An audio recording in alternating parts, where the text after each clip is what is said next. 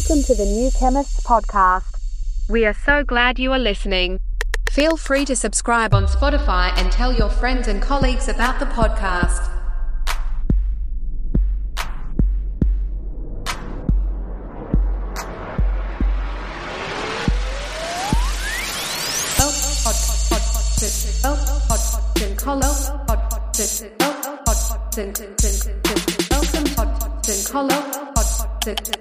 Welcome podcast. Colleagues about the podcast.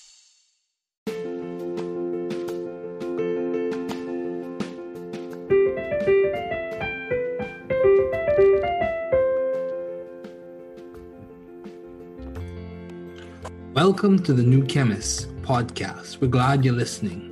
Feel free to download this podcast on Spotify, Google Podcasts, and Apple Podcasts. Here on the New Chemist, we discuss chemistry, which simply put is the science of change, as well as the other sciences, careers, community, research, and COVID 19.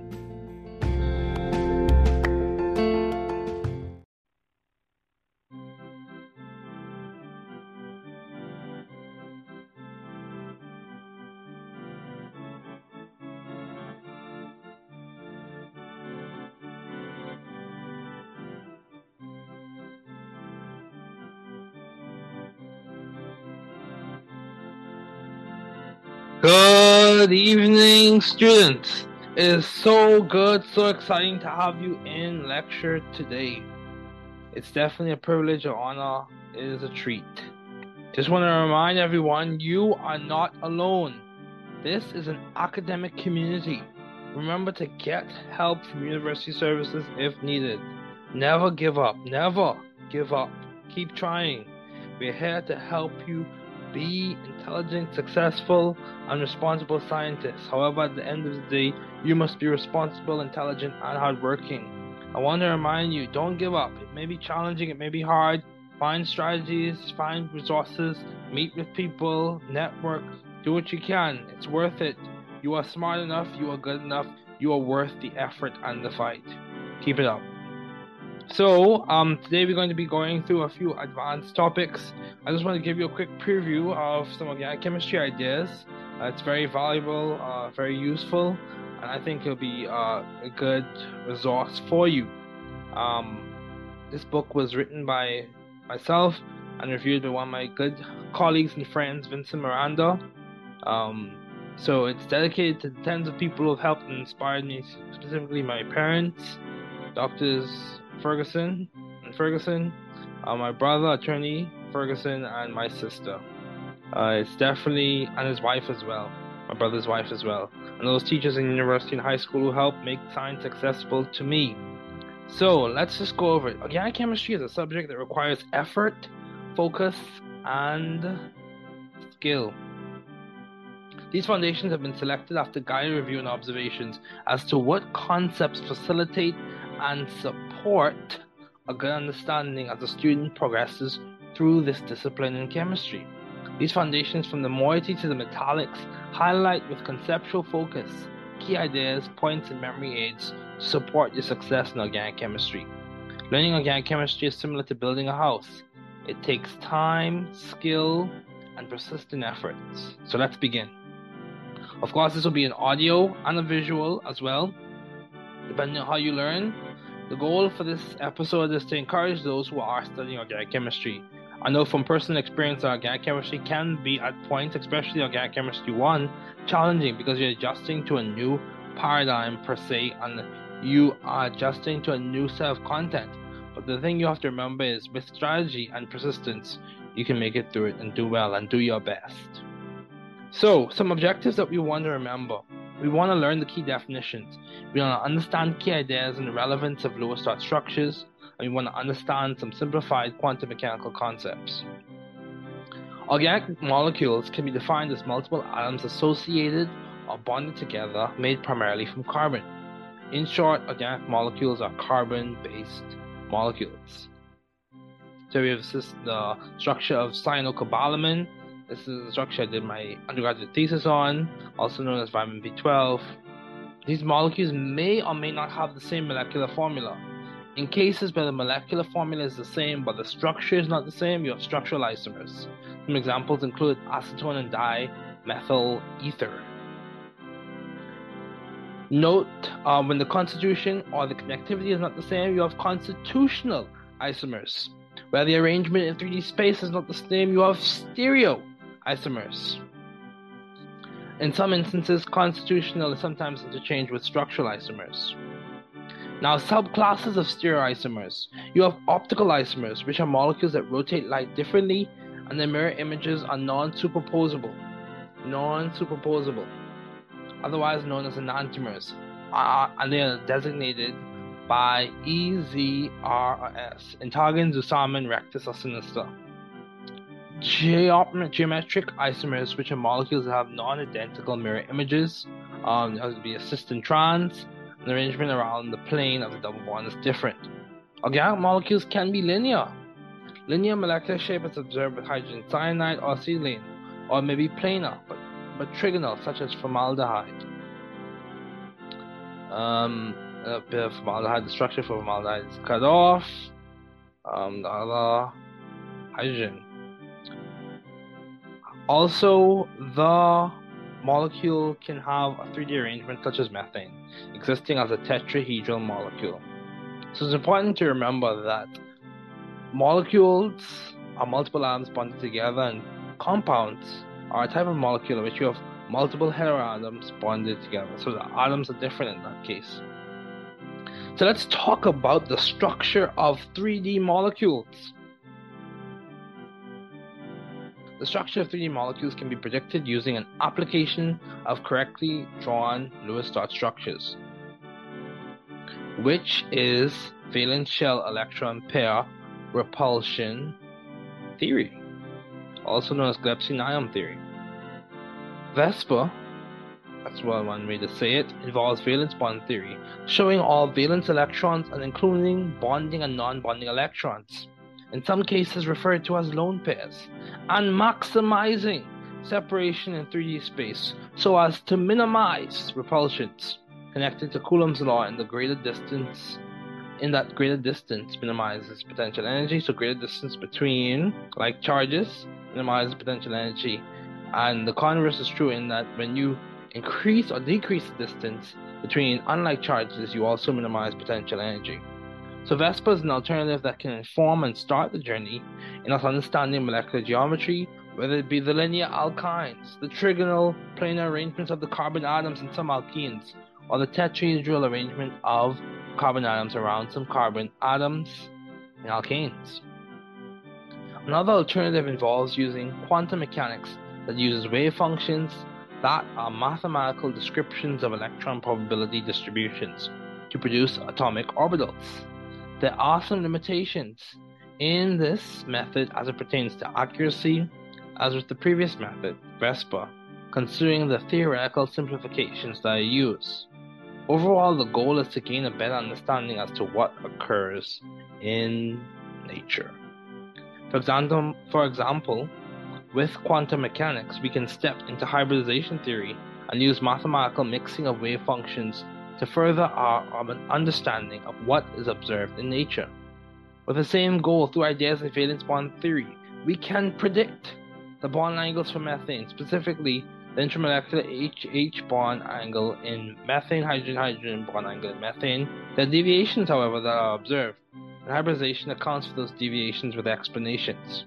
Those explanations entail the ideas that linear arrangements have carbon atoms are sp hybridized, 1 sp plus 2 p's.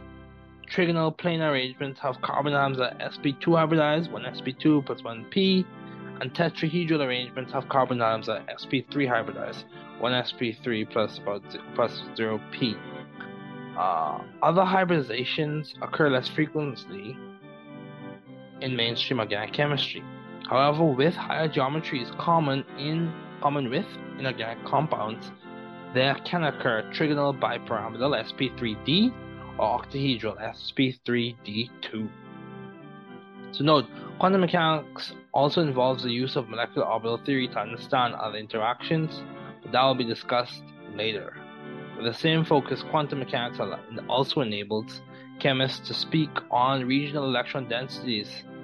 Um, also, it's important to know that double bonds possess a sigma bond and a pi bond, and triple bonds have one sigma, two pi. So, some questions you want to think about. What is organic chemistry and what is the historical origin of it? What is one class of organic compounds? What are three different types of isomers? Explain the valence bond theory in general simple terms. What is one molecular example where valence bond theory does not accurately explain what occurs in molecules? What are the hybridization of carbon atoms in acetonitrile? What are the designations of sigma and pi for the bonds in acetonitrile? So let's keep going. We're going to have a quick break and then we're going to continue talking about functional groups and other ideas.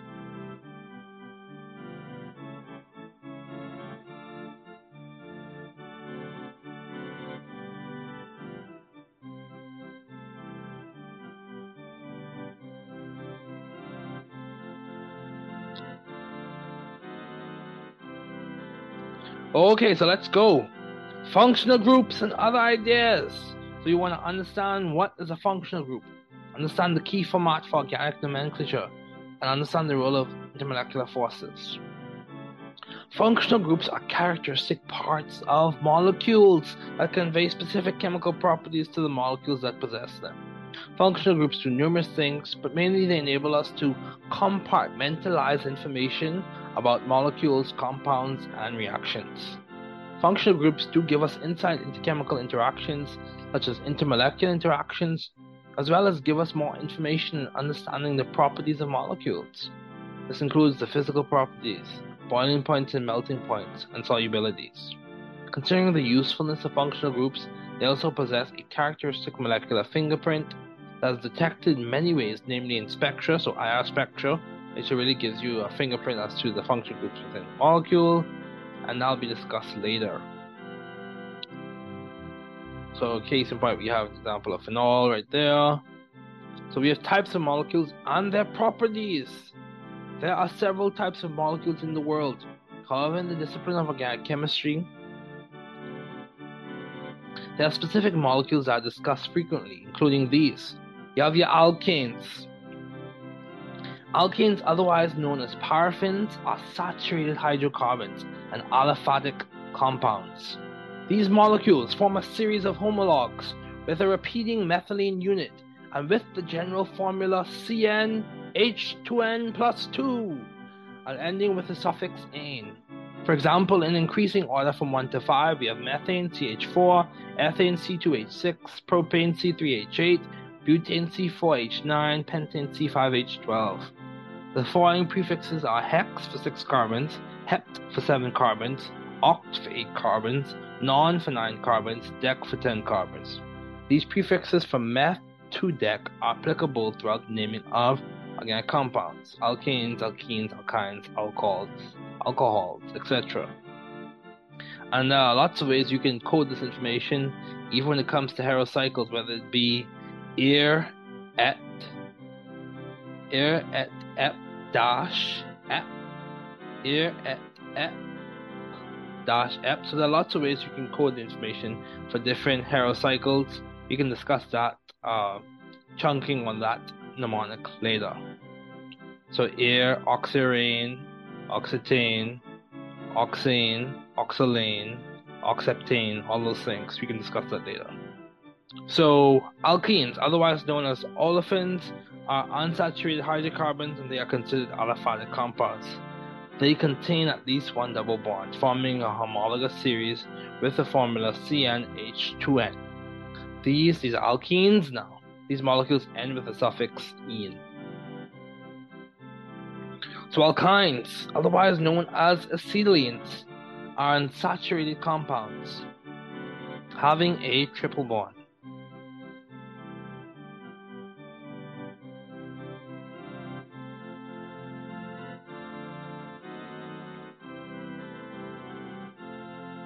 These molecules form a homologous series with a general formula CnH2n-2. These molecules end with the suffix "-ine". There are several other molecules that form a homologous series within their groups, including carboxylic acids, and aldehydes. You also have alcohols. Alcohols whose main functional group for identification is the hydroxyl group. Is notably priority in nomenclature practice. Exceptions include carboxylic acids according to the IUPAC. Alcohols contain one or more hydroxyls forming a homologous series, CnH2n plus 1 OH. Alcohols are aliphatic and typically end with the suffix "-ol".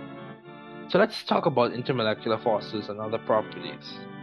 With functional groups comes certain properties such as specific boiling points and melting points, as well as critical temperatures. The temperature around which a vapor is not easily uh, does not easily undergo a phase change to a liquid, and many other physical properties.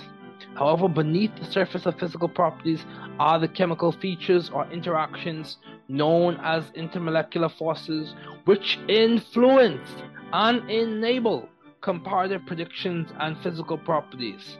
Namely, there are key forces to remember. You have your dipole dipole forces. These are forces which occur between molecules, intermolecular, with a dipole moment or a significant dielectric constant. These molecules are otherwise known as polar. These intermolecular forces, IMFs, are relatively strong. A relatively stronger version of this is the H bond or hydrogen bond intermolecular force. So you have your hydrogen bonding. It is a stronger force, sometimes referred to as a strong dipole dipole force. This is a relatively strong, some consider it strongest, of the IMFs. It occurs in water and other molecules with hydrogen bonds to nitrogen, oxygen, and fluorine. Then you have your ion dipole. This occurs between ions and polar molecules, for example, with solvation of sodium chloride crystals in water. Then you have London dispersion forces. London dispersion forces occur in all molecules and are based off of the Coulombic interactions between transient, in essence temporary, dipoles. These electrostatic forces result in transient interactions between molecules. Then you have van der Waals forces. Now, a weak force that consists of two kinds, including the van der Waals force, which is discussed in short, is where um, more elaboration can be found in other texts, in other episodes. It is worth noting that IMFs and their strengths are based off of functional groups, chemical structure, and the types of chemical bonding in those molecules, so intramolecular bonding. So what's inside influences what occurs on the outside. Composition influencing function. Anyway, chemical bonding, you have polar covalent bonding, Covalent bonding occurs between atoms with significant electronegativity differences. So this is polar covalent bonding.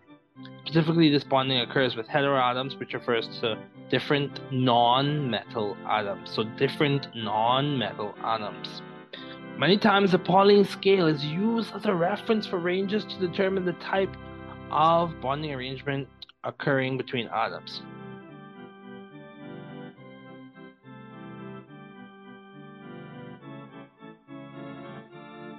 If bonding, though considered a theoretical construct, is viewed on a spectrum, polar covalent bonding would exist around the middle. Then we have covalent bonding. This is so non-polar covalent bonding. This is almost at the other another end of the bonding spectrum, where there is less significant difference in electronegativity. So then you have ionic bonding. This is at the other end of the bonding spectrum. This occurs between metals and non-metals for example, in sodium chloride, there's a large difference in electronegativity.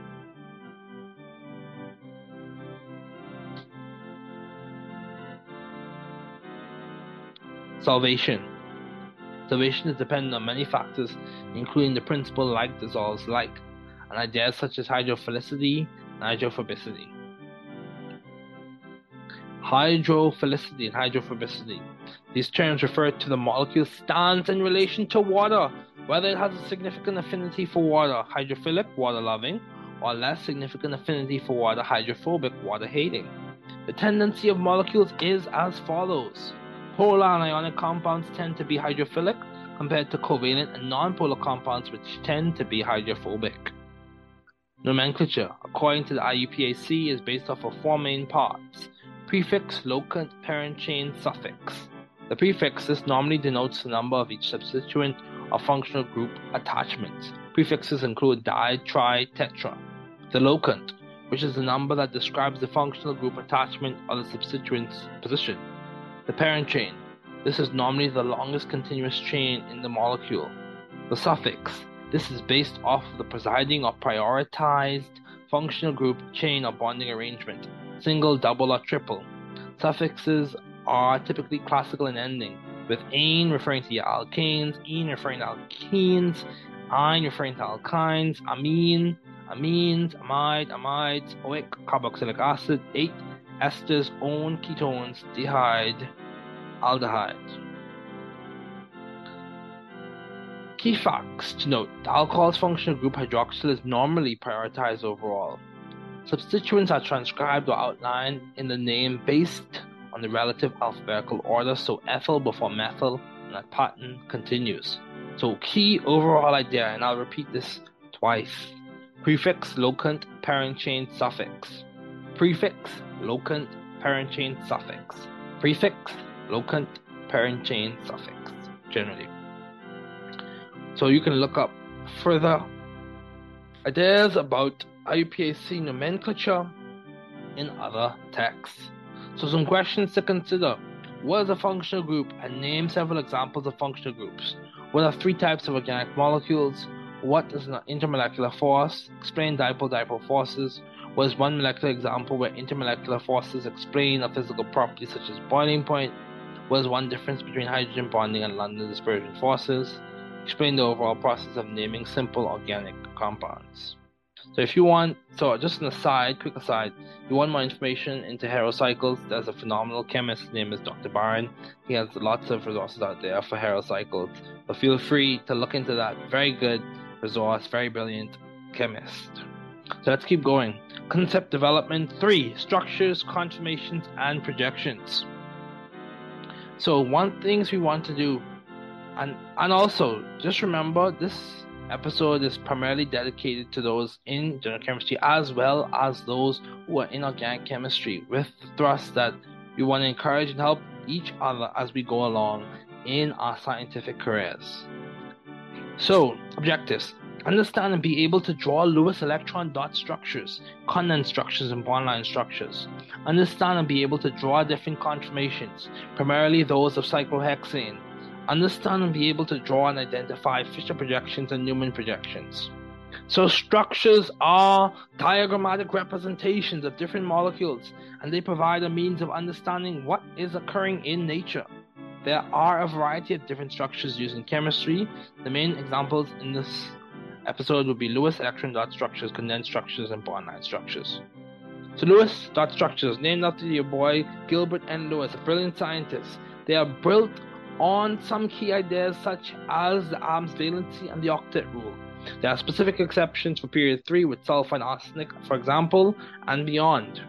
Valency. Valency refers to the amount of electrons an atom will lose, many times resulting in a positively charged ion cation. Gain. Many times resulting in a negatively charged ion anion. Or share, typically occurring in covalent molecules, in order to have a stable noble gas configuration. Ground state, of course. Valency can be determined using the periodic table. The group number, the vertical column numbers for main group elements typically in the periodic table is designated the valency. The valency corresponds normally with charge, oxidation number, and its subsequent sign is dependent on the type of atom, its reactivity, and what it is reacting with. So, key points to note Valency can be shown quickly using Lewis dot structures and orbital arrangements can be explained simply. Um, in some ways with the Bohr model. The octet rule now. The octet rule is a principle with applications in resonance theory, simple chemical mechanisms, and reactions.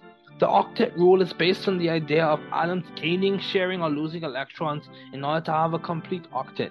And in this context, we're referring to eight outer electrons. There are exceptions. For example, some atoms may lose electrons to possess the electron configuration of helium, two outer electrons. However, for the most atoms, in period 1 and period 2 in the periodic table of elements, those elements obey the octet rule generally.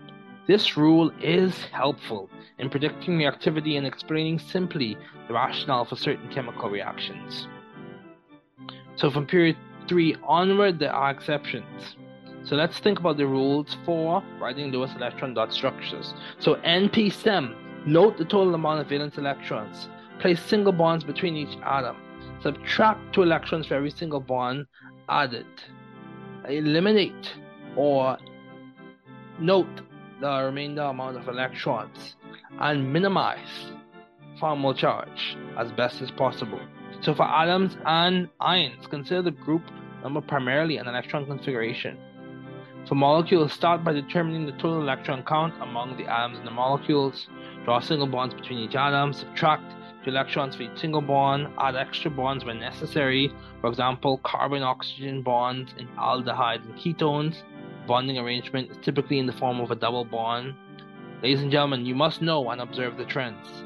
After all the necessary extra bonds have been denoted, subtract the correct amount of electrons for the extra bonds added typically with the remaining electrons denote them as lone pairs around the relevant atoms.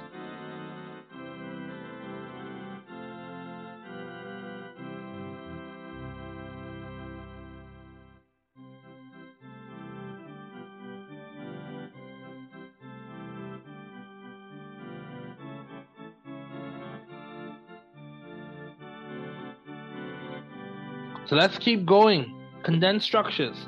Condensed structures are important in the process of understanding what bond-line structures represent and show.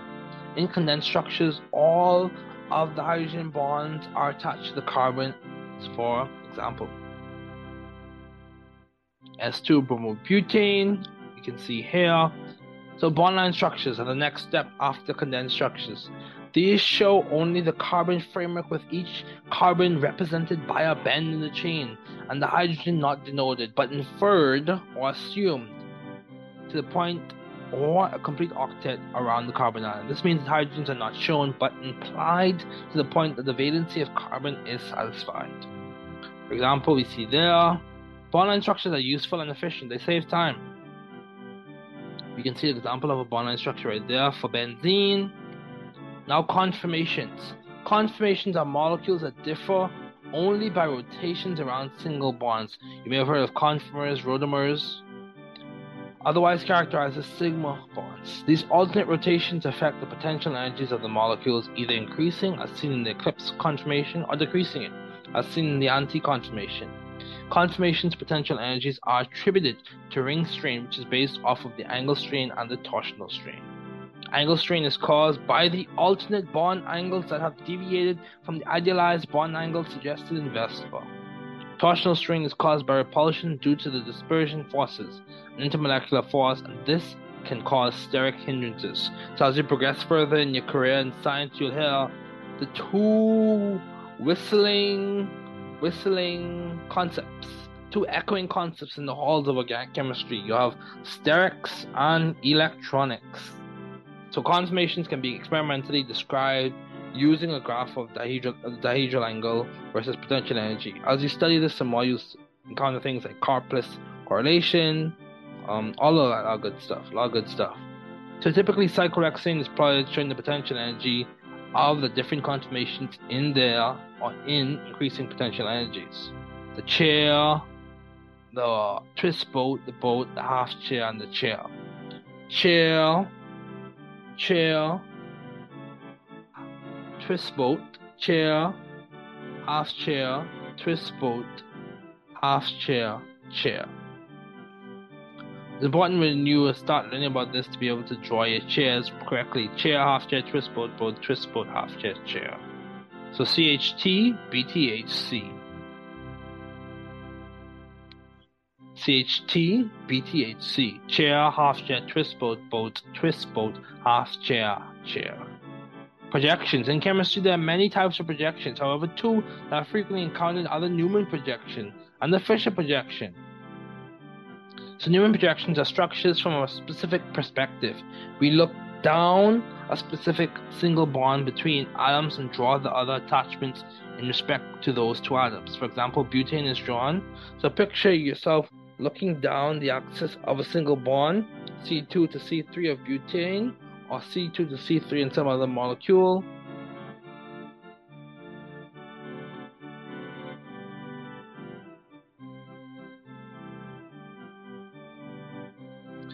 Order to draw the Newman projection.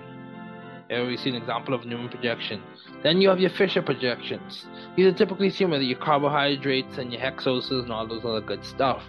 They involve another representation from a different perspective. The molecule is drawn from top to bottom, normally with the anomeric carbon at a designated end. Generally, the functional group attachments are on the sides, which are seen as wedges that are out of the plane of the paper, and the top and bottom of projection is seen as groups on the dashed. Another bond designation uses a squiggly line, which represents a single bond out and behind the plane of the paper. So the projection is typically used with carbohydrates, especially simple carbohydrates.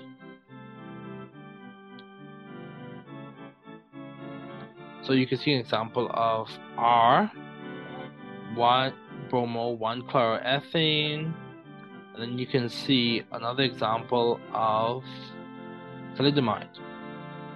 Classic molecule as is also discussed when we dis- when we introduced the key ideas associated with stereochemistry and how important it is even when it comes to medicines and their use and effects in the human body.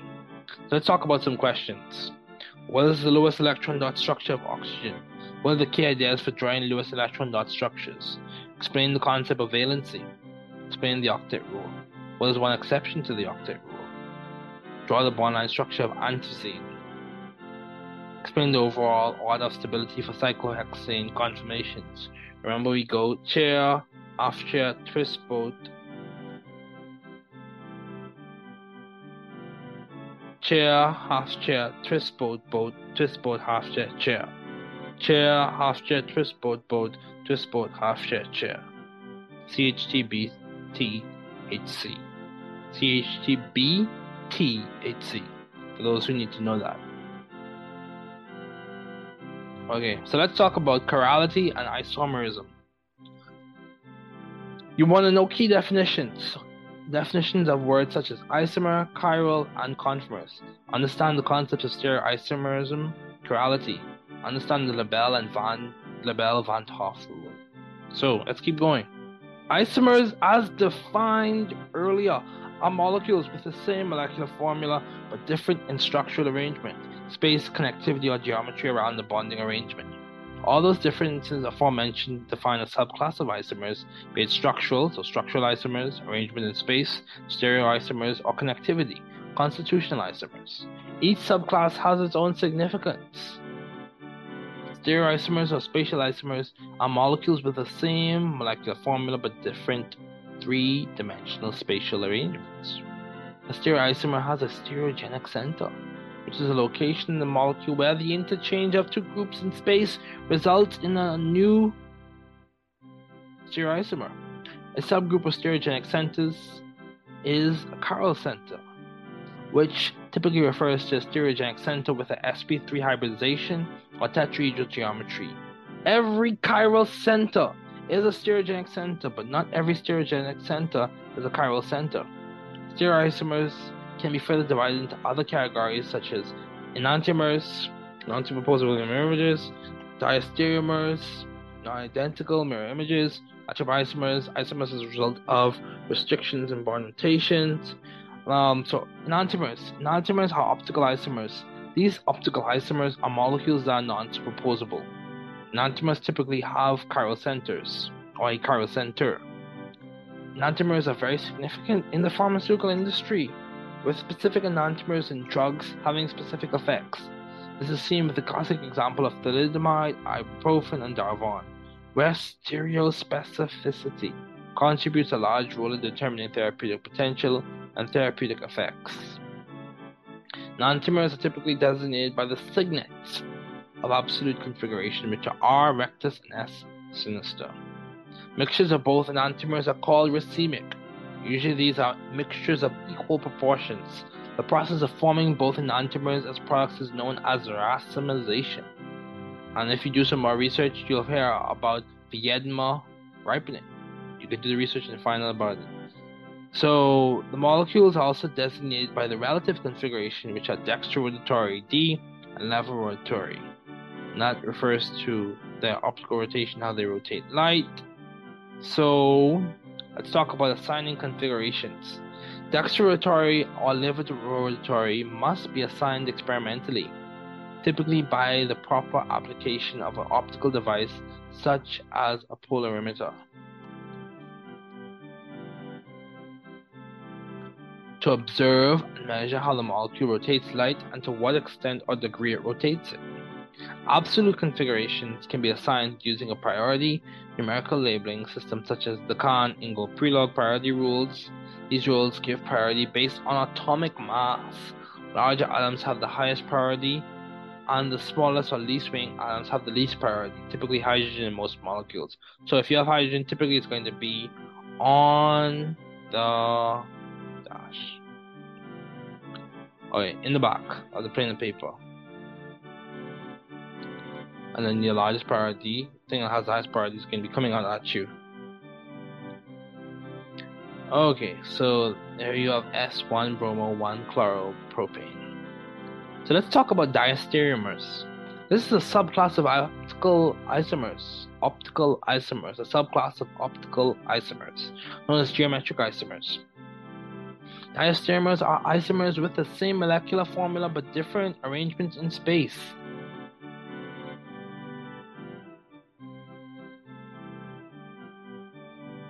That results in non identical mirror images. These can typically be identified by first assignment of the absolute configuration of the stereogenic centers, then comparison of the mirror images to determine whether they are identical or not. So that's a suggested way you can do it. Subclass of diastereomers are cis-trans isomers and conformers, which can further be divided into rotamers. So you have your easy isomerism and your cis-trans isomerism. As dextrorotatory and levorotatory is relative assignment for stereochemistry, so is cis and trans. Cis and trans isomerism allows for the denoting of the spatial arrangements based on like groups, for example, trans 1,2 dichloroethene or cis 1,2 dichloroethene. This relative system, cis or trans, can become obscure very quickly. So, to provide a more meticulous system, the Cahn Ingold Prelog priority rules are used to label the substituents on the double bond using entgegen, E or opposite, and zusammen or same side. So, entgegen, E opposite, zusammen, same side.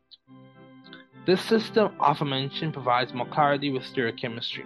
As stated earlier, the Cahn Ingold Prelog priority rules give the highest priority to the largest substituent or the substituent with the greatest atomic mass, and the following substituents are labeled with the numbers 2, 3, 4 based on atomic masses. So you number your substituents. Basically, you assign your priorities, you number your substituents. It's good to do this with your modeling kits, your modeling sets, and if you can't afford it, you can use gumdrops and toothpicks. Just make sure you use different colors for different types of atoms. But assign your priority, arrange it, visualize it in 3D space. You may have to build a model. And from there, you see 1, 2, 3, 4, rectus, 1, 2, 3, 4, sinister. If it goes clockwise, if it the substituents if the substituents are ordered such that they go in a clockwise way, rectus if they go uh, or they're arranged such that they follow a anticlockwise path or trajectory, we call it sinister. So conformers and rotamers.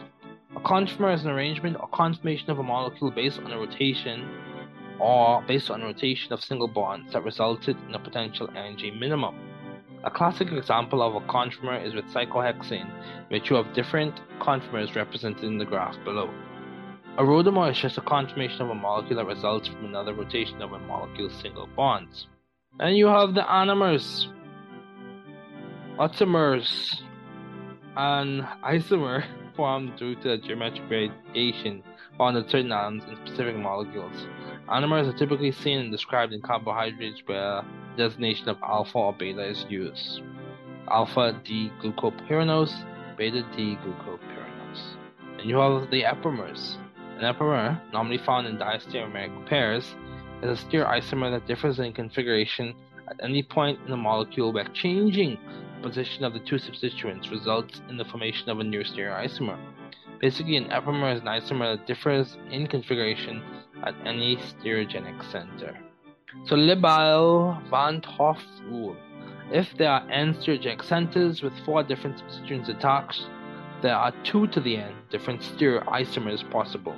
So if you have n stereogenic centers, there are two to the n different stereoisomers possible. Okay, so some questions to think about. What is an isomer? What are the different types of isomers? Explain the concept of enantiomers. What is a racemate? And even further research, you can look into what is Viedma ripening. Then you can talk about, uh, or just look into what is a diastereoisomer. What are two club classes of diastereoisomers? And then we can talk about explaining the Cahn-Ingold-Prelog-Pardee rules for designating absolute configuration. So let's keep going. Nucleophilicity and electrophilicity. In it for the long run. Learn the definition of nucleophilicity and electrophilicity. Understand the trends with nucleophilicity and basicity or electrophilicity and acidity. So we want to understand those things. Those are our objectives for this reading. Nucleophilicity is a kinetic concept that describes the affinity of an atom or molecule for the nucleus of another atom which is positively charged with the intended meaning of nucleus loving. So nucleophilicity, nucleus loving. This term is very important for understanding reactions and their mechanisms. Nucleophilicity refers to how willing, to what degree, or at what rate is an atom or molecule donating its electron density to another atom or molecule. The degree of nucleophilicity is defined by the rate of the reaction, specifically the rate of electron density donation. Generally, nucleophilicity, when comparing a similar atom in multiple molecules, uh, follows Lewis basicity some contexts. Um, also, when a nucleophilic atom is different, there may be no relationship between nucleophilicity and basicity. So that's something to note. If the nucleophilic atom is different, there may be no relationship that you observe. Um, since dipole moments for each atom or molecule may be different, thus affecting polarizability, which is a large determining factor in nucleophilicity. So, polarizability of the electron cloud a large determining factor in nucleophilicity. So, it's very important to understand it. It's grounded, in Coulombic is grounded in Coulombic forces. It can result in the formation or breaking of bonds, as seen in the infamous nucleophilic attack and nucleophilic substitution. So let's talk about electrophilicity. Electrophilicity is a kinetic concept. It involves a reaction in which there is an acceptance of an electron pair. An electrophile is defined as an electron pair acceptor or an atom or molecular part that is electron loving, electrophile. This term provides insight into mechanisms or reactions such as electrophilic aromatic substitution, electrophilic substitution, and electrophilic addition. Electrophilicity is it basically involves the measured degree or extent, kinetically speaking, of how much an atom or molecule is willing to accept electron density from another atom or molecule. So, some questions to consider. What are some key ideas associated with the concept of nucleophilicity? What are some key trends with nucleophilicity? Explain the connection between Lewis basicity and nucleophilicity. What is the connection between Lewis acidity and electrophilicity? Explain the significance of PKB, some aspects of the concept of nuclear nucleophilicity. So let's talk about spectroscopy and some instrumentations. Spectroscopy involves the study of the interactions of electromagnetic radiation and matter. Spectroscopy has a key role in organic chemistry, it contributes to informing many processes, including retrosynthetic analysis, structure elucidation, and total synthesis. Spectroscopy and spectrometry are different. Spectroscopy refers to the study of the interaction of electromagnetic radiation and matter, while spectrometry refers to the measurements of the interaction of electromagnetic radiation and matter. So measurements versus just the study. We have UV spec. That's an example of a diagram, UV light source, going to your scanning monochromator, UV motor that's spinning, it goes to sample cuvette, and you go to your detector, you amplify it, and it's displayed. For sample cuvette, you also have a reference cuvette as well. So UV vis spectroscopy is an analytical technique that involves the use of ultraviolet or visible light in order to analyze a sample in a cuvette. This technique can be used to quantify, detect, test, support, or support structure elucidation and aids in determining molecular geometry and to study the kinetics of reactions. So when you think of UV vis spec, also think about Woodward Hoffmann rules. One of the main ideas behind the use of UV spectrophotometers is the principle of absorbance. Um, you can look into Beer's law and also you can look into so Beer's law absorption is equal to epsilon molar absorptivity absorptivity constant um, B path length C concentration. Then you have atomic absorption spectroscopy. AAS, go from your light source to your sample to your detector to your computer. It has many uses involving clinical, geological, biological, metallurgical, atmospheric, and also in the pharmaceutical industry. Then you have your IR spec. You go from your Nernst glow, this is just a version of it, to the Michelson interferometer, to your sample, to your detector, to your computer. So IR can be used to detect the functional group moieties that exist in the sample, the relative location or proximity of the information, the relative location or proximity of functional groups. That information can be obtained. Um, it's based on the assumption that atoms behave as simple harmonic oscillators, that each vibration uh, is occurring within the molecule. You have your NMR spec, in which you go from your RF radiation generator to your NMR tube, to your RF receiver, to your computer. NMR spec provides information on the chemical environment the nuclei of atoms are situated in. This type of spec is normally used in structure elucidation and in some cases structure determination.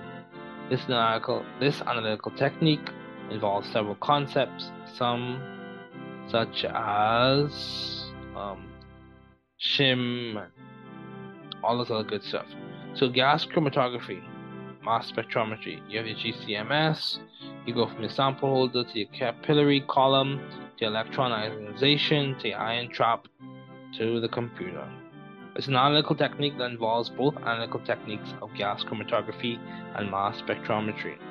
This is a method in which components of a mixture are separated using chromatography and analyzed and characterized using mass spectrometry. Gas chromatography is a separation technique in which chemical substances are volatilized and separated by their relative boiling point, which is dependent on the chemical properties of the molecules. Mass spectrometry is an analytical technique that involves the ionization of chemical species into different ions of different atomic masses and the sorting of ions into a unique spectrum based on their mass to charge ratio. So some key features are what are some key features of three questions are what are some key features of a UV vis spectrometer? What are some key features with the infrared spectrometer? What is the Jacquinot advantage, so throughput advantage? Explain Fellgett's advantage, multiplex advantage. Explain the differences between polar and non-polar compounds in the GCMS instrument. So we can talk about inorganic and organic metallics. This is the first part. Diatomic halogens have chemical significance as seen in several areas of organic chemistry. Whether in the presence of light, organic solvent, or peroxides, they can result in the formation of halogenated variable groups, which can vary from alkyl halides to acyl chlorides. Diatomic halogens, when substituted in the organic molecule, can result in new properties, both chemical and physical, stereochemistry, intermolecular forces, as well as conformations. Also, the chemical reaction environment also affects regioselectivity in the reaction. Also, diatomic halogens can be used to test the presence of olefins, namely bromine methanalkene, and the result is a colorless solution. Diatomic halogens have versatile use in organic chemistry. So, several inorganic reagents are used as reducing agents or oxidizing agents to convert carbonyl compounds, carbonyl containing compounds, in primary and secondary substituted hydrocarbons to primary and secondary alcohols and in another direction it can convert alcohol to carboxylic acid.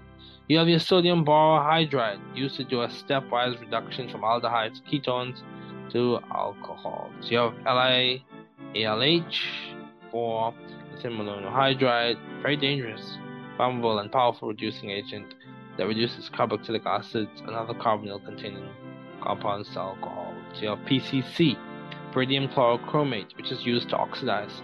It functions to oxidize primary alcohols to aldehydes and secondary alcohols to ketones.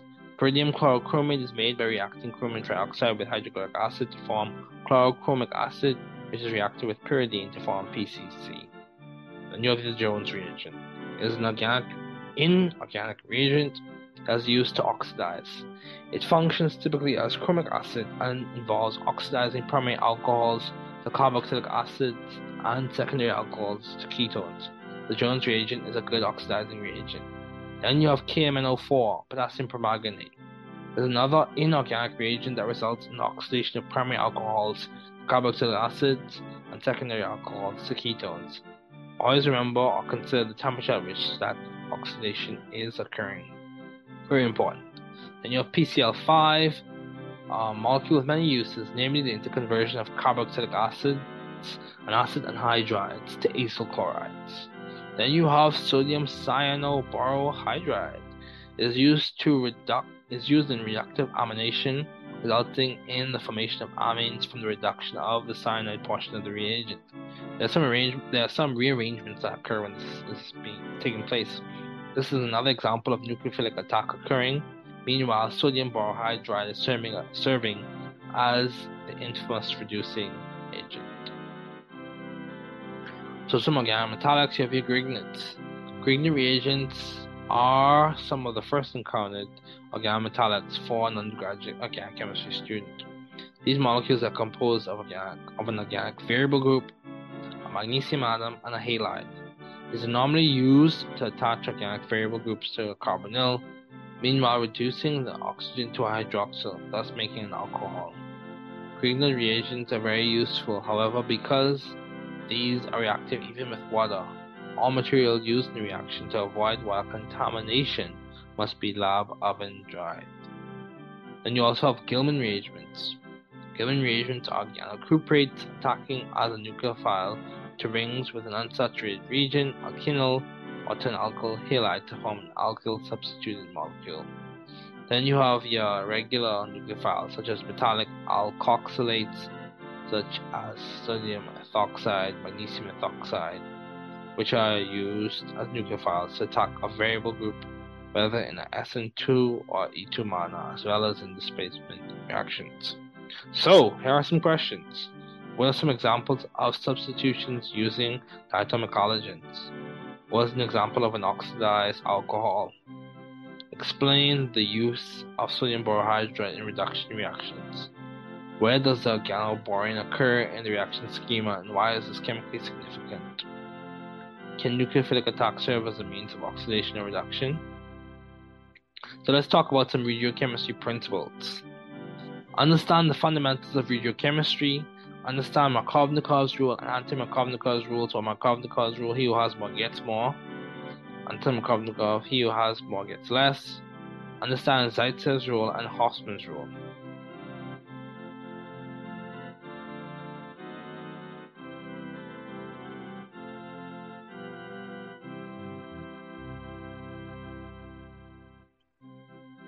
So let's keep going. This will be the last section that we go through today. More to come later on. So regiochemical principles come from regiochemistry comes from the Latin word regionum, meaning direction.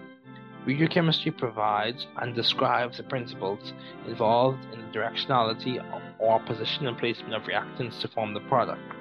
Regiochemistry is very important. As you progress, you'll hear about things being regiodivergent or regioselective. Reagents used can cause a specific regiochemical result or result in the opposite of what would normally occur. So you have Markovnikov's rule. Put simply, he who has more gets more. Markovnikov's rule is in the addition of a halide to an unsymmetrical alkene, the hydrogen goes to the carbon with the greatest number of hydrogens, and the halide goes to the other carbon.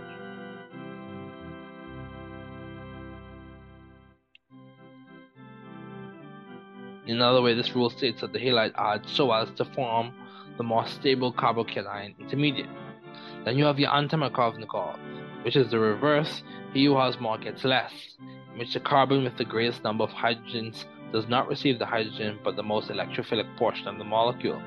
For example, in hydroboration oxidation, in the presence of peroxides, the borohydride adds to the less substituted carbon of the hydrogen, and the hydrogen adds to the more substituted carbon. Keep in mind hydroboration oxidation, which is done in the presence of peroxides. Or in this case, we're referring to it being done in the presence of peroxides. However, the stability comes about because the electron density shifts. This is one way to describe the mechanism. The electron density shifts to the electrophilic borohydride, resulting in it possessing a partially negative charge, and the more substituted carbon possessing a partially positive charge. This is indeed stable due to the electron density during the incapacity of the alkyl group. In the discussions, we can talk about hyperconjugation as character and orbital overlap of the alkyl carbon. The alkyl group with the alkyl or electron donated substituent provides stability.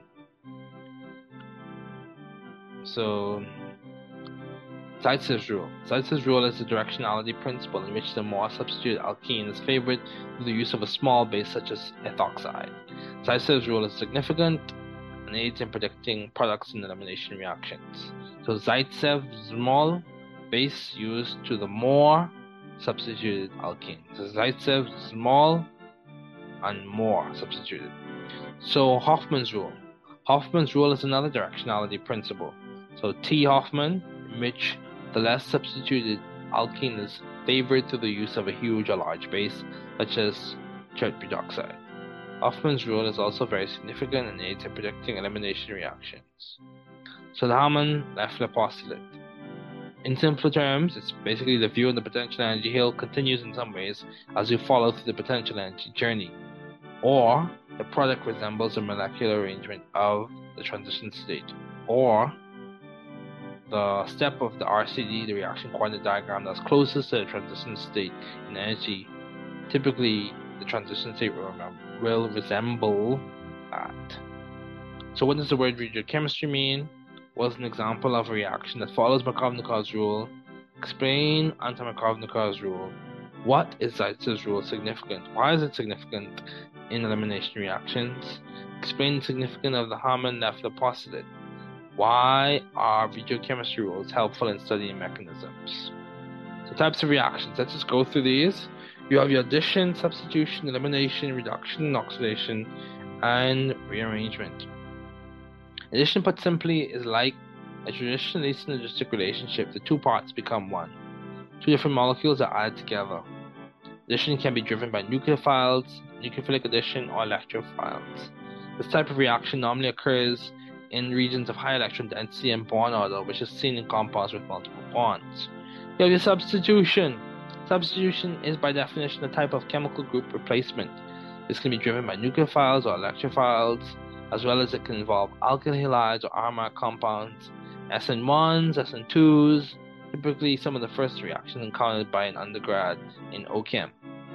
Then you have eliminations. Eliminations involve the loss of a group of atoms from a molecule.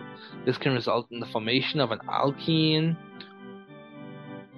or alkyne product. Elimination tends to result in a net increase of electron density for a particular molecule, which, if considered, makes sense since the overall process of loss and gain of electron density, density is usually presented mechanistically.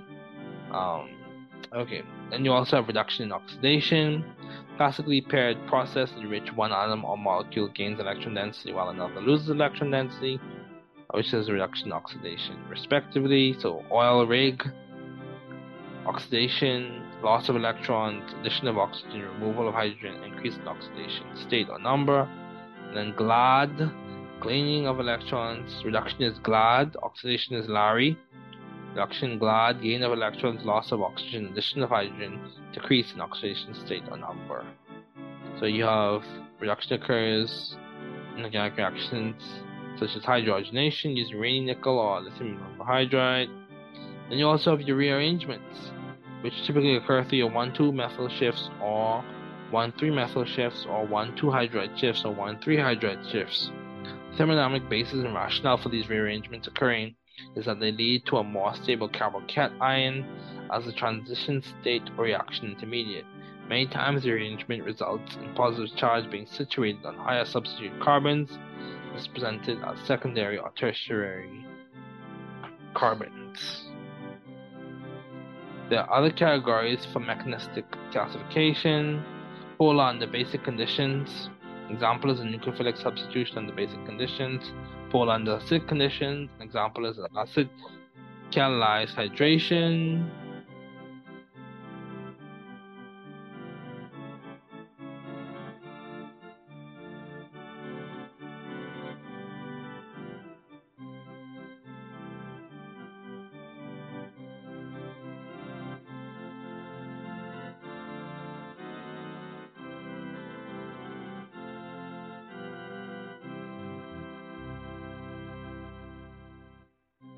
About the background noise. You have pericyclic, an example is the 4 plus 2 cycloaddition.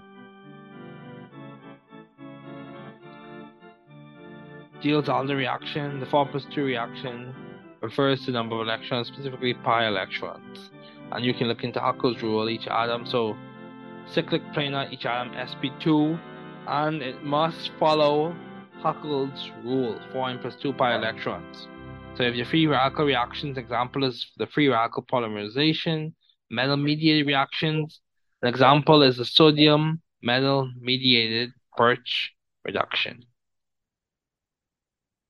So some questions as we conclude. What are the key features of a substitution? What are the key features of elimination reactions? Explain the significance of rearrangements in terms of stability, and why is it important to know these types of reactions listed in this concept development. So later on, we'll discuss different types of substitutions and different types of eliminations. But I want to remind everyone, you're not alone. In, we are all in this as a scientific community. Reach out to people if you need help. Get the help that you need. Strategize, plan, use the resources at your disposal. You can do it.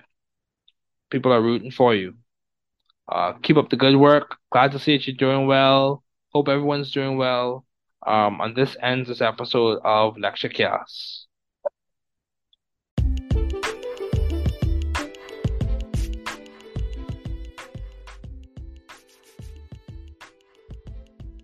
Uma adaptação de um conto de fadas A Dança dos Doze Princesas. Era um tempo lá como um professor que tem doze príncipes nomeados.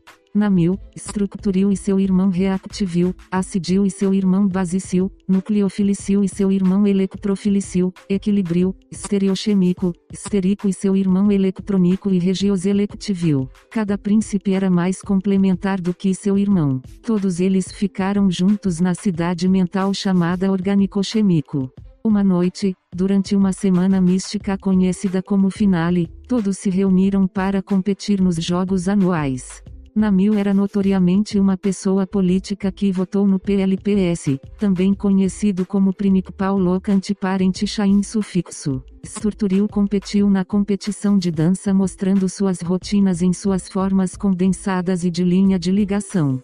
Reactivil participou da competição de pista principalmente na corrida chamada Kinetic 500. Acidil e Basicil competiram na competição de meditação liderada pelo Dr.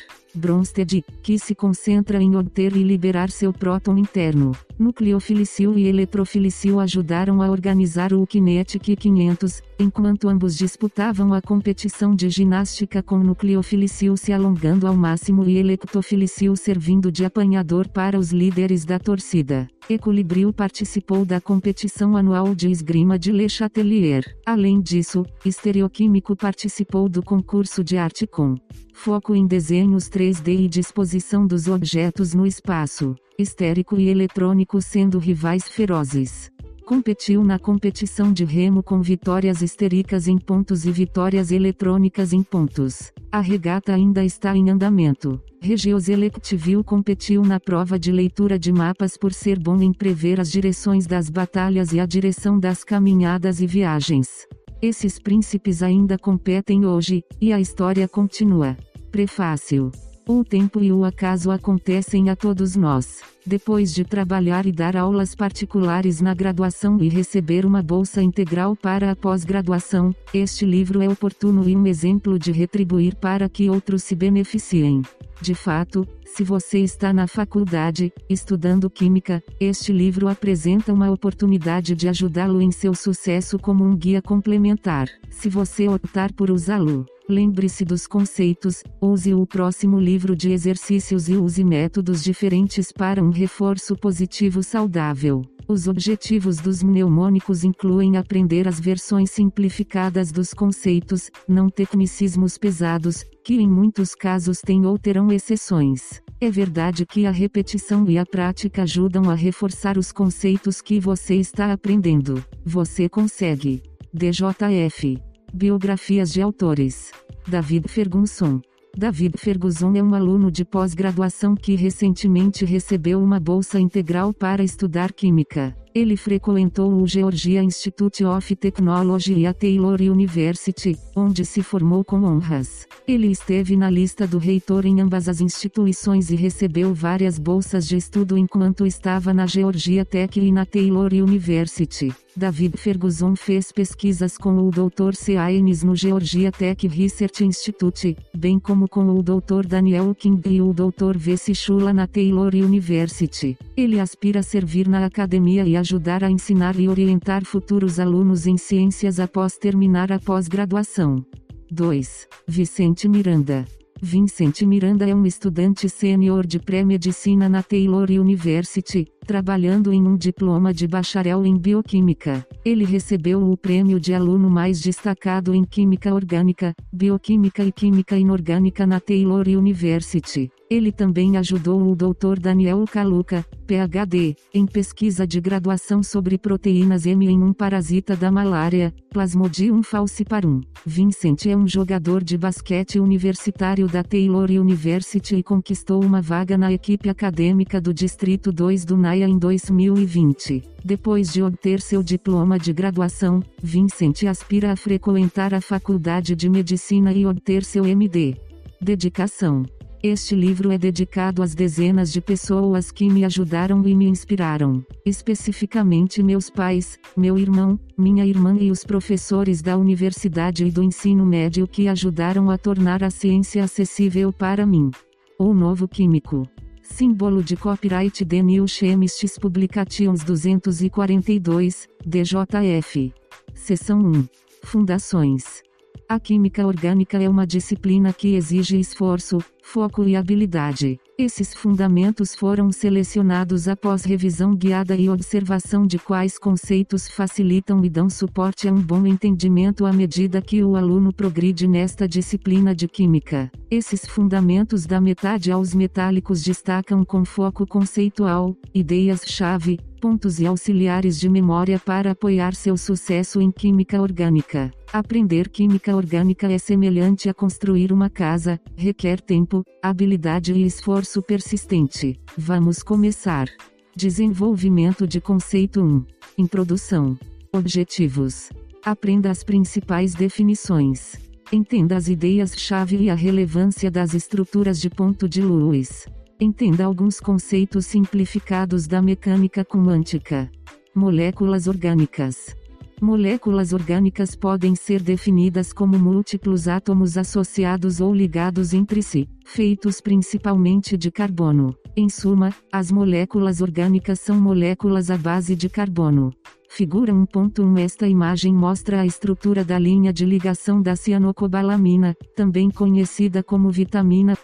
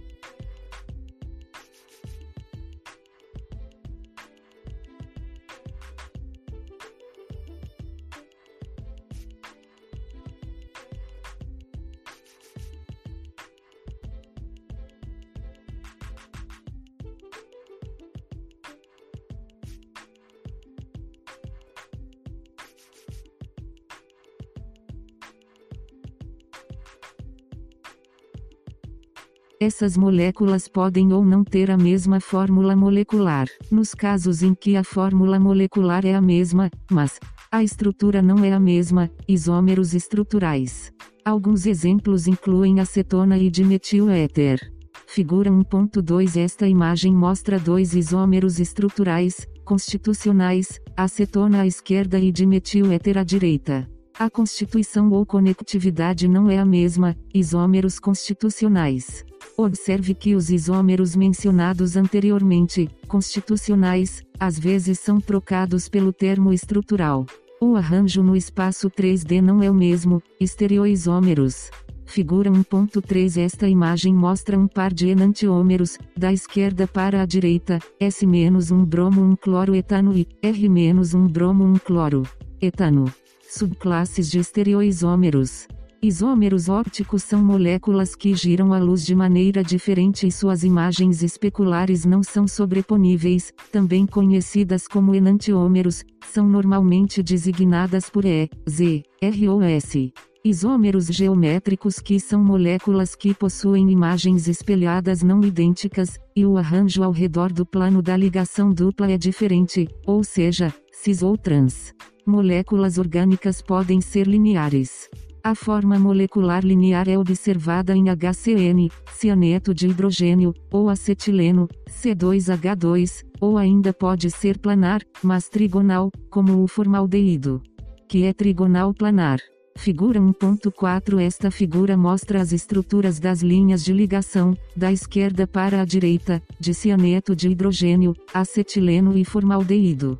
Além disso, a molécula pode ter um arranjo 3D, como o metano, existindo como uma molécula tetraédrica. Figura 1.5 Esta figura mostra as estruturas das linhas de ligação do metano e do formaldeído. Explicação esquemática de moléculas e compostos. Figura 1.6 Esta figura mostra as diferenças e relações entre moléculas e compostos. A estrutura das moléculas 3D. A estrutura de moléculas tridimensionais, 3D, pode ser prevista usando uma aplicação de estruturas de pontos de Lewis desenhadas corretamente, que é chamada de teoria de repulsão de pares de eletrônicos da camada de valência, VSEPR. O VSEPR envolve a teoria da ligação de valência, mostrando todos os elétrons de valência e incluindo elétrons ligantes e não ligantes, em alguns casos chamados de pares solitários, e maximizando a separação no espaço 3D para minimizar as repulsões. Conectado à lei de Coulomb em que uma distância maior minimiza o potencial distribuições de energia para cargas iguais. O VSEPR é uma alternativa que pode informar e iniciar a jornada na compreensão da geometria molecular, sejam os alcinos lineares, os arranjos trigonais planares dos átomos de carbono em alguns alcenos ou os arranjos tetraédricos dos átomos de carbono em torno de alguns átomos de carbono nos alcanos. Outra alternativa envolve o uso da mecânica quântica que usa funções de onda que são descrições matemáticas de distribuições de probabilidade de elétrons para produzir orbitais atômicos. Existem algumas limitações neste método no que diz respeito à precisão como no método anterior, VSEPR, considerando as simplificações teóricas que são utilizadas. Em geral, o objetivo é obter uma melhor compreensão sobre o que ocorre na natureza. Por exemplo, com a mecânica quântica, podemos entrar na teoria da hibridização e usar a mistura matemática de funções de onda para aprofundar nossa compreensão do que é observado na natureza. Com o mesmo objetivo, através de ideias da teoria de ligação de valência, podemos prever os ângulos de ligação do metano. Especificamente no ângulo de ligação HH intramolecular no metano, são observados desvios, e a hibridação é responsável por esses desvios com explicações. Essas explicações implicam Arranjos lineares têm átomos de carbono que são sp hibridizados, um sp mais duas páginas S. Arranjos planares trigonais têm átomos de carbono que são sp2 hibridizados, um sp2 mais uma página. Arranjos tetraédricos têm átomos de carbono que são sp3 hibridizados, um sp3 mais zero páginas. Outras hibridações ocorrem com menos frequência, na química orgânica convencional. Porém, com geometrias superiores comuns a compostos inorgânicos, pode ocorrer bipiramidal trigonal, sp3d, ou octaédrica, sp3d2. Nota: a mecânica quântica também envolve o uso da teoria do orbital molecular para entender outras interações, mas isso será discutido no apêndice. Com o mesmo foco, a mecânica quântica também permite que os químicos falem sobre densidades eletrônicas regionais, como ao longo do eixo internuclear, ligação sigma, ou ao longo dos eixos perpendiculares x, y, z, ligações π. Essas ideias podem ser aplicadas a arranjos de ligação, como ligações sigma ocorrendo em ligações simples bem como ligações duplas com ligações sigma e uma ligação π. Além disso, em ligações triplas, existe uma ligação sigma e dois ligações π. Questões. Fácil. O que é química orgânica e qual a origem histórica dela? Dica: Friedrich Wöhler em 1828 O que é uma classe de compostos orgânicos? Quais são os três tipos diferentes de isômeros? Médio. Explique a teoria da ligação de valência em termos gerais simples. Qual é um exemplo molecular em que a teoria da ligação de valência não explica com precisão o que ocorre nas moléculas? Duro. Quais são as hibridizações dos átomos de carbono no acetonitrilo? Quais são as designações de sigma e pi para as ligações no acetonitrilo? Desenvolvimento de conceito 2. Grupos funcionais e outras ideias. Objetivos. Entenda o que é um grupo funcional. Compreender o formato-chave para a nomenclatura orgânica, compreender o papel das forças intermoleculares, IMFs. Os grupos funcionais são partes características das moléculas, que transmitem propriedades químicas específicas às moléculas que as possuem. Grupos funcionais fazem inúmeras coisas, mas principalmente nos permitem compartimentalizar informações sobre moléculas, compostos e reações. Os grupos funcionais nos fornecem informações sobre as interações químicas, como as interações intermoleculares, bem como nos fornecem mais informações para entender as propriedades das moléculas. Isso inclui as propriedades físicas, pontos de ebulição e pontos de fusão, e solubilidades. Considerando a utilidade dos grupos funcionais, eles também possuem uma impressão digital molecular característica que é detectada de várias maneiras, principalmente em espectros, que serão discutidos em um desenvolvimento de conceito posterior. Desenvolvimento de conceito 6. Figura 2.1 Essas moléculas listadas acima transmitem diferentes atributos químicos e propriedades físicas para a molécula que possui essas porções. Da esquerda para a direita, hidroxila, sulfuridrila e benzeno, primeira linha, carboxilato, fenol, tiofeno, segunda linha, e furano, última linha. Tipos de moléculas e suas propriedades. Existem vários tipos de moléculas no mundo. No entanto, na disciplina de química orgânica existem moléculas específicas que são discutidas com frequência, incluindo estas: alcanos, Alcanos também conhecidos como parafina são hidrocarbonetos saturados e compostos alifáticos. Essas moléculas formam uma série de homólogos com uma unidade repetitiva de metileno, CH2, e com a fórmula geral CNH2N mais 2, e, terminando com o sufixo ane. Por exemplo, em ordem crescente de 1 a 5. Metano CH4. Etano C2H6. Propano C3H8 butano C4H10, pentano C5H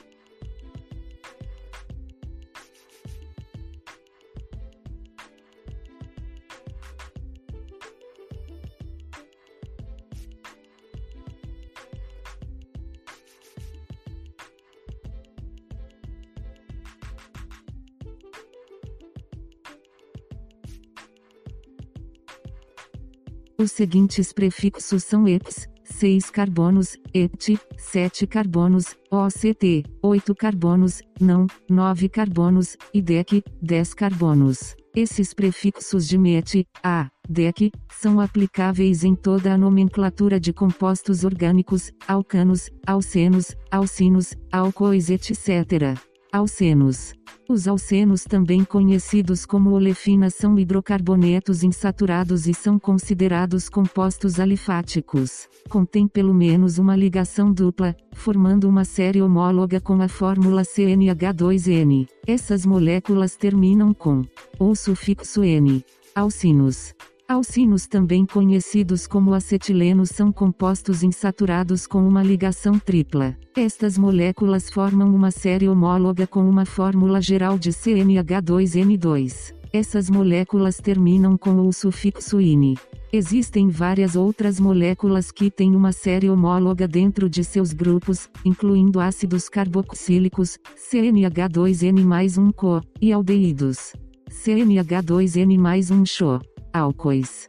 Álcoois cujo principal grupo funcional para identificação é o grupo hidroxila ou é notadamente prioritário na prática de nomenclatura. Exceções incluem os ácidos carboxílicos, segundo a IUPAC.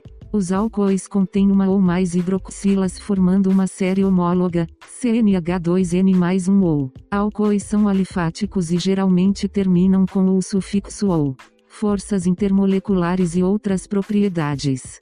Com os grupos funcionais vêm certas propriedades, como pontos de ebulição e pontos de fusão específicos, bem como temperaturas críticas a temperatura em torno da qual um vapor não passa facilmente por uma mudança de fase para um líquido, e muitas outras propriedades físicas.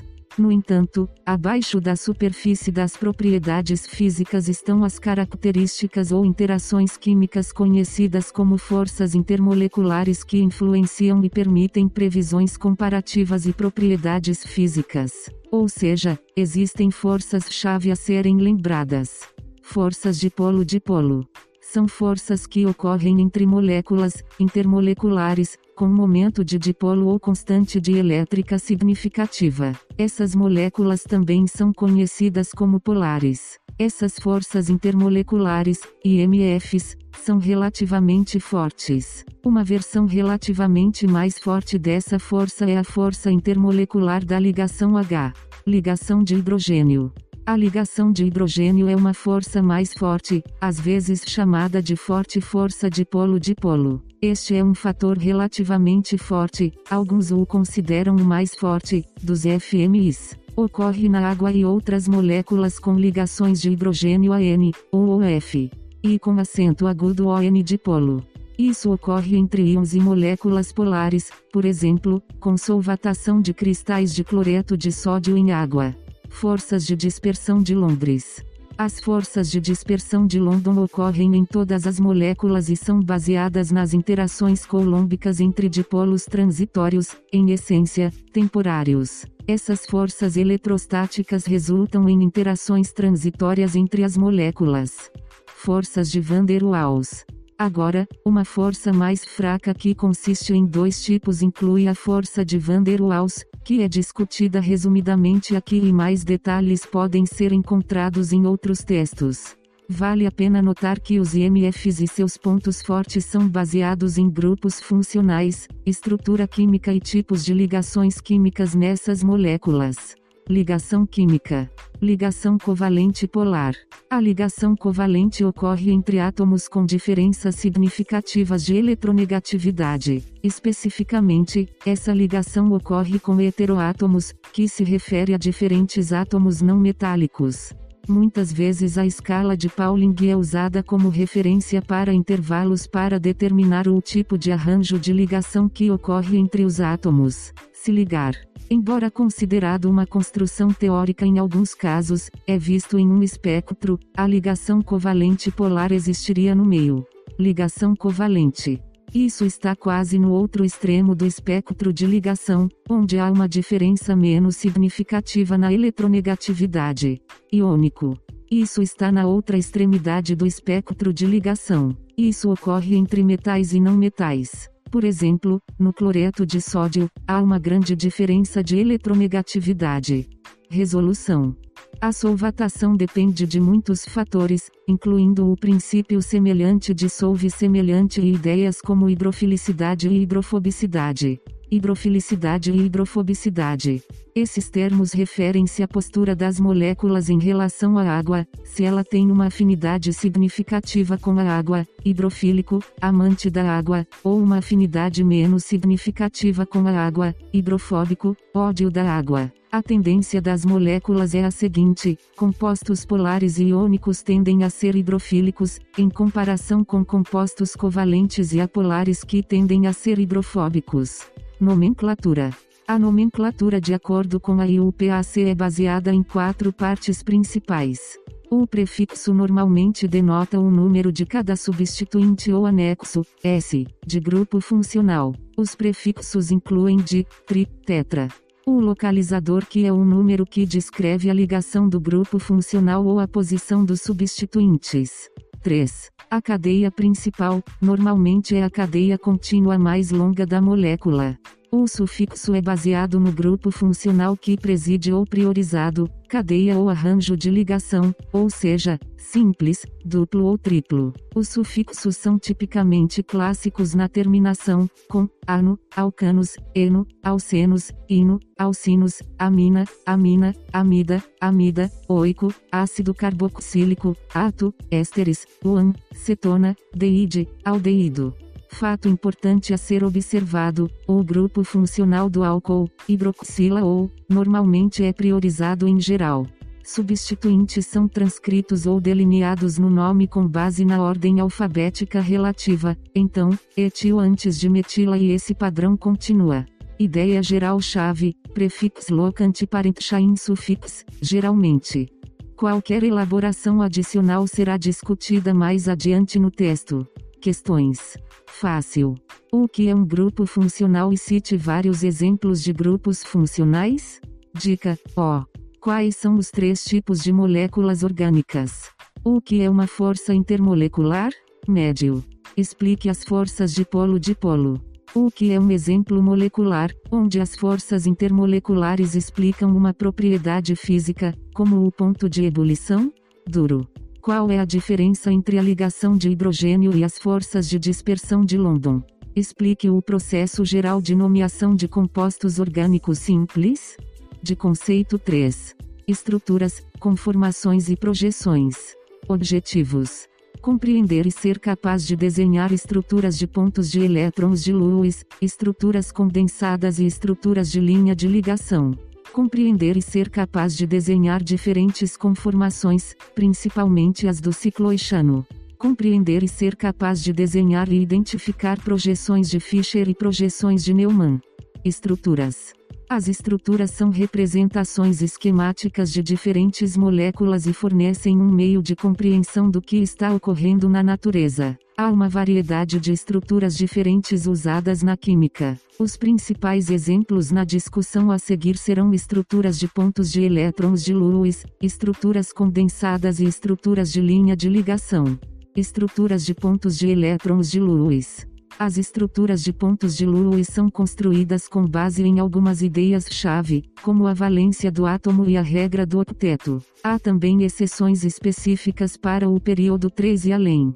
Valência Valência refere-se à quantidade de elétrons que um átomo perderá, muitas vezes resultando em um I com acento agudo ou N carregado positivamente, cátion, ganho, muitas vezes resultando em um I com acento agudo ou N carregado negativamente, anion, ou compartilhado normalmente ocorrendo em moléculas covalentes para ter uma configuração estável de elétrons de gás nobre. A valência pode ser determinada usando a tabela periódica. O número do grupo, números da coluna vertical na tabela periódica é designado como valência. Essa valência normalmente corresponde à carga, ou número de oxidação, e seu sinal subsequente depende do tipo de átomo, sua reatividade e com o que está reagindo.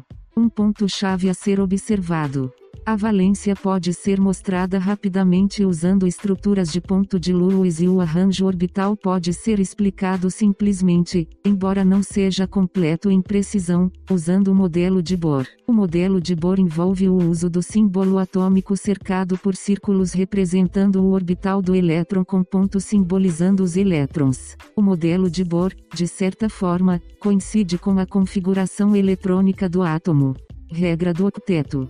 A regra do octeto é um princípio com aplicações em teoria da ressonância, mecanismos químicos simples e reações. A regra do octeto é baseada na ideia de átomos ganhando, compartilhando ou perdendo elétrons para ter um octeto completo, oito elétrons externos. Há exceções, por exemplo, alguns átomos podem perder elétrons para possuir a configuração eletrônica de hélio, dois elétrons externos. No entanto, para a maioria dos átomos no período 1 e período 2 na tabela periódica dos elementos, esses elementos obedecem à regra do octeto em geral. Essa regra é útil para prever a reatividade e explicar simplesmente o motivo de certas reações químicas. Exceção específica para o período 3 em diante. Dependendo do átomo, sua reatividade e com o que ele está reagindo, há exceções à regra do octeto por exemplo, com certos átomos metálicos como alumínio, Al, e outros, incluindo ferro, não metais como fósforo e selênio e gases nobres como xenônio. Existem muitas exceções, mas a regra ainda fornece uma estrutura para o desenvolvimento conceitual.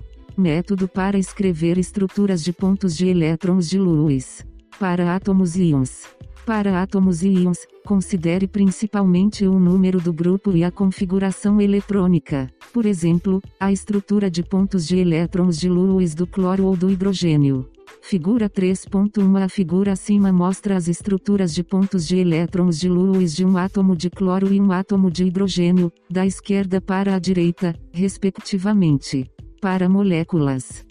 A comece determinando a contagem total de elétrons entre os átomos da molécula. Em seguida, desenhe ligações simples entre cada átomo. Subtraia dois elétrons, para cada ligação simples, do elétron total. Contar. Adicione ligações extras quando necessário, por exemplo, para ligações de oxigênio de carbono em aldeídos e cetonas, o arranjo de ligação normalmente está na forma de uma ligação dupla. Conheça e observe as tendências. Após todas as ligações extras necessárias terem sido indicadas, subtraia a quantidade correta de elétrons para as ligações extras adicionadas. Normalmente, com os elétrons restantes, denote-os como pares solitários, em torno dos átomos relevantes. Estruturas condensadas. Estruturas condensadas são importantes no processo de compreensão do que as estruturas de linha de ligação representam e mostram. Em estruturas condensadas, todos os hidrogênios são mostrados ligados aos carbonos, por exemplo. Figura 3.1b A figura acima mostra a estrutura condensada do S-2-bromo-butano. Estrutura da linha de ligação. As estruturas de linha de ligação são o próximo passo depois das estruturas condensadas. Estes mostram apenas a estrutura de carbono com cada carbono representado por uma dobra na cadeia e o hidrogênio não denotado, mas inferido ou assumido, até o ponto ou um octeto completo ao redor do átomo de carbono. Isso significa que os hidrogênios não são mostrados, mas implícitos até o ponto em que a valência do carbono é satisfeita. Por exemplo, sinal igual a. Figura 3.2 As estruturas acima mostram a estrutura da linha de ligação do butano, sob a qual está a estrutura condensada do butano. As estruturas de linha de ligação são úteis e eficientes. Observação na descoberta da estrutura do benzeno, cicloexatrieno ou ciclo hexatri 1,3, 5-eno, August Kekulé determinou uma estrutura de uma molécula de anel de seis carbonos com ligações simples e duplas alternadas. Esta estrutura, vista abaixo, é um bom ponto de ramificação de estruturas condensadas para estruturas de linha de ligação. Sinal igual a Figura 3.3 A figura acima mostra, da esquerda para a direita, uma versão da estrutura quecule do benzeno e a estrutura da linha de ligação do benzeno.